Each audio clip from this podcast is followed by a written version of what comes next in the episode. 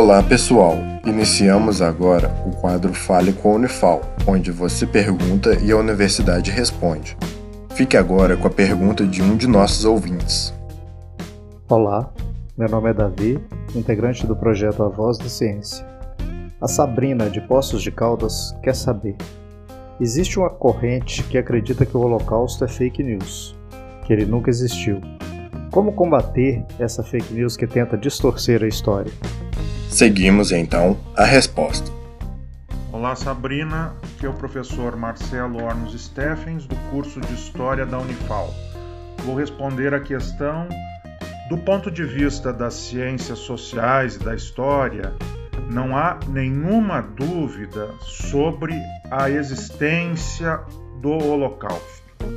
A morte de, de, mais de 20 milhões de seres humanos, entre eslavos, judeus, prisioneiros de guerra soviéticos, maçons deficientes, homossexuais, testemunhas de Jeová, deixaram provas incontestáveis para a ciência da existência dessa máquina de morte que foi empreendida pelo nazismo de extrema direita.